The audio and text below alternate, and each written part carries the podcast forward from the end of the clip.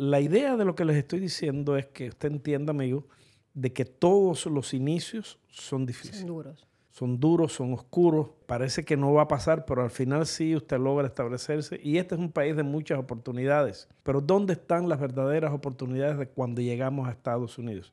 Señores, hay que trabajar, hay que enfocarse en lo bueno, en el camino recto, en el, en el- en el lugar, en proteger la familia. Y León daba de repartidor de caja también trabajando con, con También Amazon. Con Amazon. Pero me, me han dicho a mí que repartía cajas en Amazon. Era tan famoso en Sí, Venezuela sí. que se- el hombre se disfrazaba No, nos tocó empezar de cero para que no total. supieran que...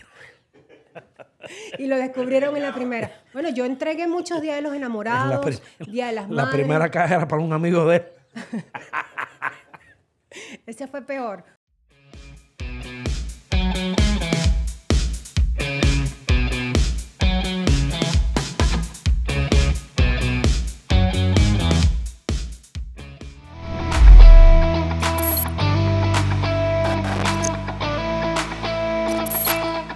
Bienvenidos a un nuevo episodio de mi podcast Muy Jardón. Yo soy su anfitrión Luis y los saludo, le doy los buenos días, buenas tardes, feliz madrugada, no importa la hora que nos esté mirando. Prepare comida y bebida preferida que vamos a estar hablando con Mirley Marián de Venezuela. Gocha. De Maracaibo. Ah, de. Maracaibo, de Maracucha. ¿Y qué es lo que son las maracuchas? ¿Tóxicas o qué? ¿Cómo, cómo es? No, somos un poquito cuaimas, pero un poquito nada más. Cuaima, ¿qué significa cuaima? Cuaima es un ser tóxico, pero como que más avanzado. Más avanzado. Es Más un- ah, es un avanzado. estado ya Eso es característico solamente de nuestra región. tóxica a nivel Dios. Nivel Dios. Nivel leyenda. Nivel leyenda. Y cuéntame, cuéntame un poco, ¿qué, qué hacía Mirle Marín en Venezuela? En Mira, en, Maracaibo? en Maracaibo me gradué de comunicadora social, mención publicidad y relaciones públicas y desde ese momento comencé a crear campañas para empresas. Gracias a Dios tuve la oportunidad de abrir mi propia empresa en Maracaibo. Eh, a la par fui productora del programa radial de mi esposo, que era un programa que tuvo una característica que se transmitió simultáneamente en tres emisoras a nivel occidental de lo que era Venezuela. El show de los guapos, El show de los guapos, con Leo Colina. con Leo Conina y Nando González. Un gordo que ya no es gordo, Un, que ahora ex gordo. Un ex gordo, es gordo. Entonces ya tú no le dices, oye gordo, ven para acá. Que... No. No. ven gordo, acuéstate, no. Ahora A como ver. le dices, ven acá mi flaca. Mi flaquis.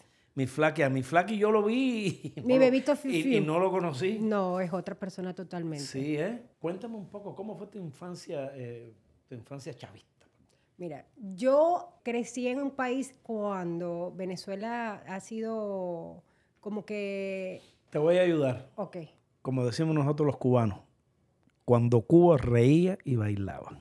Exactamente. Así era Venezuela. Venezuela era uno de los países, si usted no lo, no, no lo ha leído, no se ha tomado el, el- el tiempo de estudiar un poco de Venezuela, Venezuela es un gran país, un país muy rico, un país con gente muy linda, un país de, de la cuna de, de escritores tan, tan famosos como Rómulo Gallego, por decirlo así, escribió esa novela eh, Doña Bárbara. Es un país así. Es un país que teníamos la oportunidad en la infancia de conocerlo completamente, de conocer las playas, de conocer las montañas, de conocer la nieve.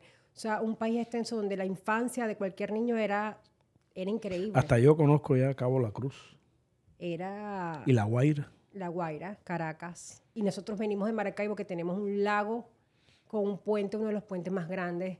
Entonces, tenemos una, una oportunidad extensa de Y es, conocer tan lin- nuestro y es país. tan lindo, y es tan lindo Caracas, como dice Maduro, que Miami es un, la calle 8 con unos edificios Caracas bien tiene, pintaditos. Caracas tiene de Miami, tiene de, de Colombia, tiene, o sea, es una ciudad demasiado bella. Sí es, Sí es.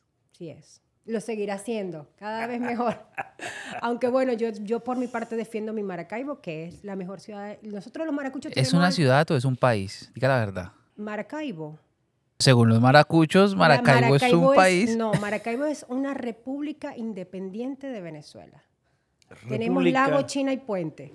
Sí, República Tóxica de Maracaibo. República tóxica. Pero los hombres también deben ser tóxicos. Celópatas, más que tóxicos. Más celópatas. Leo tiene Lo pinta. tuyo es tuyo y no hay quien Y te no lo hay toque. nadie que te lo quite. Vamos con todo. Ahí está, pobre Leo, carajo. Uno tiene carita, pero Yo, la creo, república por yo dentro. creo que aquí pega aquello de... A ver, pues, ¿desde cuándo estamos casados? Hace 30 años. ¿Cuántos años años usted? Nosotros tenemos 15 de casados. 15 de casados y con tres niños. Con tres niños, tres varones. Tres varones. Bueno, ya en este momento de la relación ya yo digo que tengo cuatro. El padre también es un hijo. Así, lo estás criando. Lo estoy criando. Y ahora que está flaquito, ahora hay que criarlo lo pones con una mochilita y todo y te lo llevas. Pero yo, déjame decirte que yo he tenido la oportunidad de, trabajar con Leo y de hacer cosas con Leo e incluso estuvo aquí en este podcast y ese es un tipo que te ha llevado a ti porque es un tipo muy creativo. Sí, súper creativo. Súper creativo. Yo creo que él es el que ha sido el impulsor de lo que se ha convertido ahorita Mirle porque en mis planes nunca estuvo hacer comedia, ni hacer humor, ni, mucho menos estar frente a las pantallas. De hecho, por eso escogí comunicación social, mención, publicidad y relaciones públicas como para estar detrás de todo lo que era la producción, nunca delante de las cámaras. ¿Y qué, qué los hizo realmente ustedes trasladarse acá a los Estados Unidos? ¿Tiene que ver eso con la situación en Venezuela, secuestro? En el momento de... Eh, malandros. En el 2017, el año que decidimos, fue el año como que uno de los años más fuertes de Venezuela en cuanto a protestas, en cuanto a guarimba, en cuanto a escasez. Guarima. Guarimbas eran protestas de que estábamos en la Por favor, españolízate. Oye, Eran protestas en la calle donde cerraban calles, Pero bueno, guarimba es una protesta. Sí. Guarimba. Guarimba. Eso, bueno, es palabras que el venezolano entiende. Pero Son bueno, palabras muy guarimberas. Este, en ese momento la, la inseguridad era algo extremo. Bueno, en esa época, déjame decirte, apoyando lo que tú dices, en esa época aquí en, los Estados Unidos día a día veíamos imágenes que nosotros creímos y, quizás era el deseo de nuestro corazón fervoroso, de creímos que Venezuela en realidad iban a, acabar con el chavismo, porque en Venezuela se hizo lo que los cubanos no, hicimos hasta hace el 11 de, de julio de hace dos años pero lo veíamos aquí, las imágenes, las imágenes eran tétricas. Era en cada esquina, era en cada esquina y lo que padecimos fuimos nosotros, nosotros mismos, o sea... Porque el gobierno se quedó ahí. Y ellos se quedaron y todos salimos. Entonces, eh, en ese momento tuve un intento de secuestro, estaba yo embarazada de mi hijo menor y iba yo en el carro con mis dos hijos. Y yo creo que se fue como que la gota que rebasó el vaso de decir, ya no puedo estar más aquí por más que quiera mi país, decidí darle a mis hijos una seguridad, darle una estabilidad, porque ya ellos por lo menos eh, se quedaron, una vez se quedaron entre esas protestas mis hijos en el colegio y no los podía pasar a buscar. Dije, bueno, mi, mi familia es lo primero y eso fue lo que nos impulsó a venirnos a Estados Unidos. ¿Tenía familia ya aquí cuando llegaste? Eh, solamente el hermano de mi esposo. De resto yo no tenía a nadie. Toda mi familia quedó en Venezuela. Claro, veníamos con, con la idea de, de, que podíamos entrar y salir, de que veníamos con una residencia y no íbamos a estar limitados a no verlos más. Entonces yo decía, bueno, desde allá estoy más segura, mis hijos están más seguros y puedo ir y entrar en mi país. ¿Y así fue? Y así fue. Y usted, amigo que nos está mirando, eh, comenzamos eh, el, el avatar, la historia de una familia de inmigrantes de gente que de alguna manera, por razones, por razones políticas y económicas y por razones de, seguridad, de bienestar, tienen que irse de su país, como lo han hecho tantos latinos como lo hemos hecho los cubanos. Hoy hay dos cosas que unen aún todavía más a Venezuela y a Cuba, además de aquellos de la élite que se unieron por una cuestión política para hacerse dueños de dos países, estamos del otro lado la gente que de alguna manera nos hemos unido en el infortunio. Hoy el Mar Caribe y la selva del Darién, pues ahí están compitiendo y saber cuál, más, cuál tiene más víctimas, cuánta gente, cuántas, cuántas personas han muerto o en el Darién o en el, o en el Mar Caribe. Se lo han comido los tiburones, montado en las balsas los cubanos. Hasta los cubanos han tenido que ir al Darién también para pasar y buscar mejor vida. Y hermanos, la pregunta es cuánto esfuerzo nos ha costado, cuánto cuesta la libertad.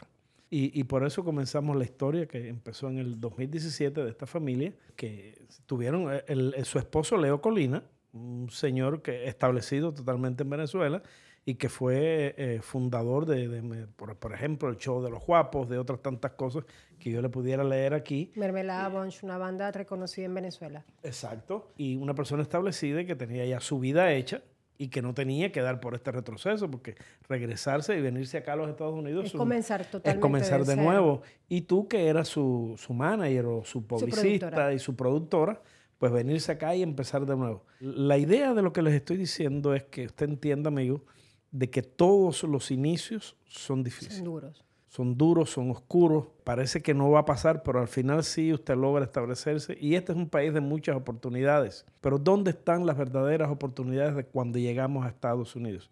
Señores, hay que trabajar, hay que enfocarse en lo bueno, en el camino recto, en el, en el- en el lugar, en proteger la familia.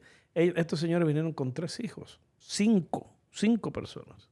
Y usted que viene solo se está quejando. Cinco personas a buscar un nuevo futuro, a crear cosas, ya tienen su vivienda, tienen sus cosas, tienen todo, han Así creado un- una plataforma donde se puede desarrollar la familia. Cuéntame un poco de eso. Mira, el inicio fue totalmente duro porque veníamos, veníamos, estábamos cómodos en nuestro país. Yo, yo, quiero, yo quiero interrumpir a Mirle. Jardón, yo quiero que la tú voz de la conciencia. la voz de la conciencia. Pero yo, pero yo lo voy a hacer con otro flow, espérate.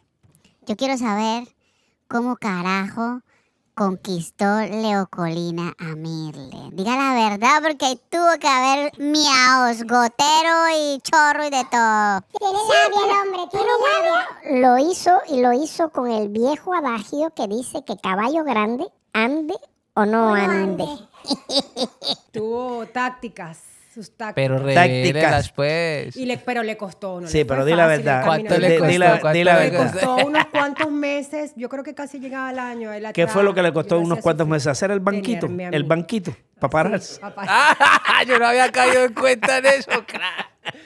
Papi. Por le- eso me yo le- lo veía, yo lo veía que siempre andaba con un maletín. Ahí es donde andaba el hombre con el banquito. Me el le si quito el sombrero a Leo Sí, Colina, no, papá. no. Usted puede la dar la clase, hijo de puta, hermano. puede dar clase de buena muela. Así es. Millen dijo que hay un futuro artístico, artístico. y Yo estaba comunicativo. comenzando, bueno, en el 2003 cuando tuvimos la oportunidad de coincidir en una tarima, no conocernos. Yo fui electa en la Feria de la Chinita como la reina y ese día fue la primera orquídea, que es un premio también muy reconocido en Venezuela, en Maracaibo, de él. Entonces yo decía, ¿quién es el artista aquí? ¿O yo siendo la reina o él siendo el cantante?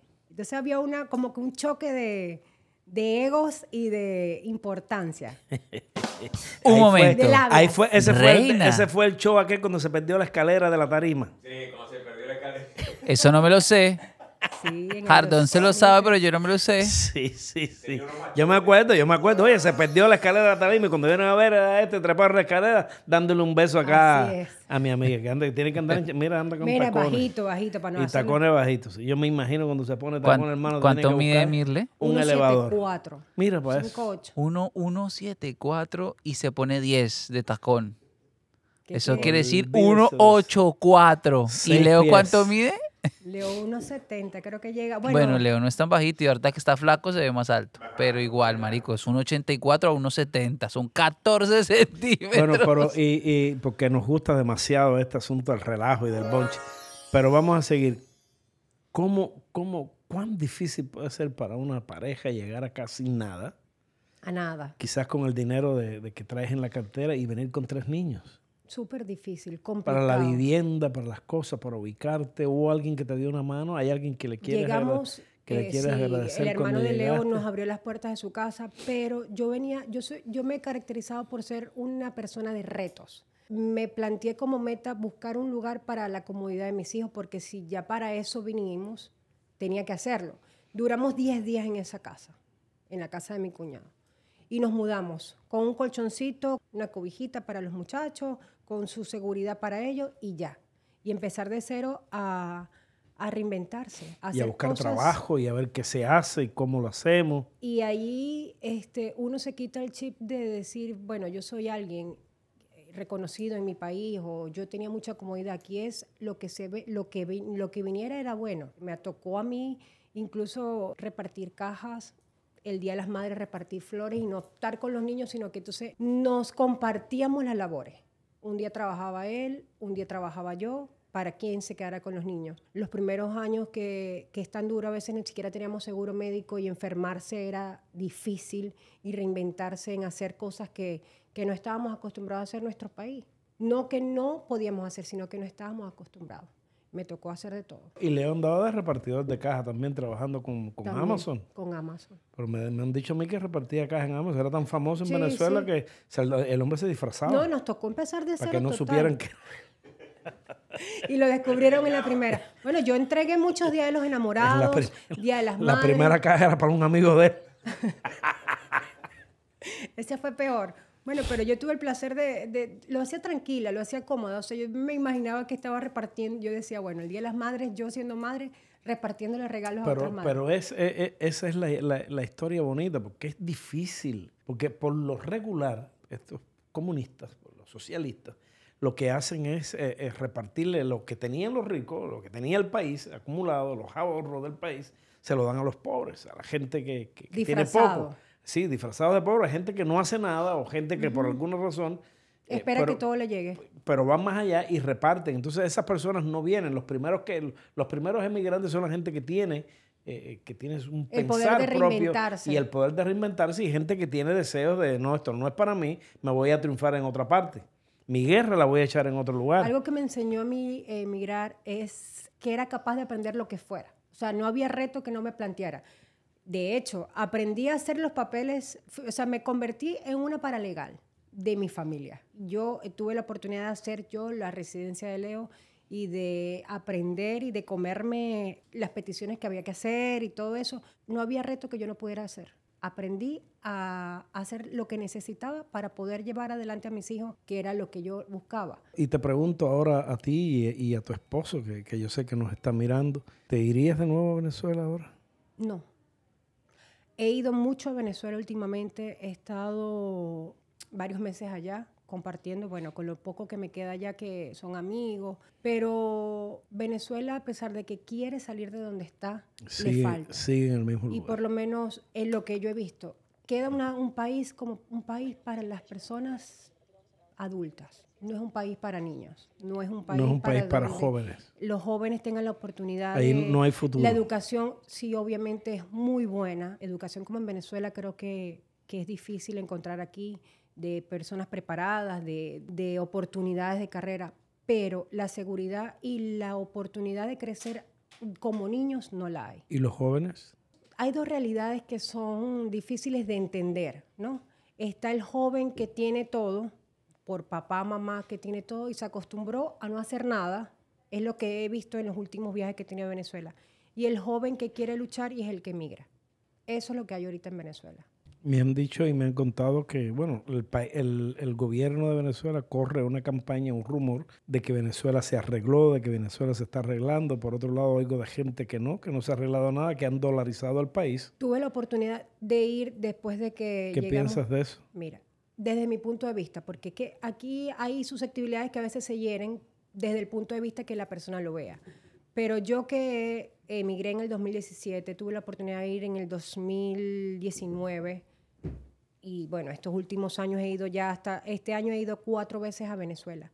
Venezuela es distinta y está cambiando, pero para el que puede tener, para el que mm, quiere quedarse en su país, no porque el gobierno le esté dando oportunidad. Está dolarizada, eh, hay muchos sitios nuevos, pero son de gente emprendedora que quiere quedarse en su país y defender y que ya, no, ya, ya Venezuela está como que no me importa la política, vamos a trabajar por nosotros mismos.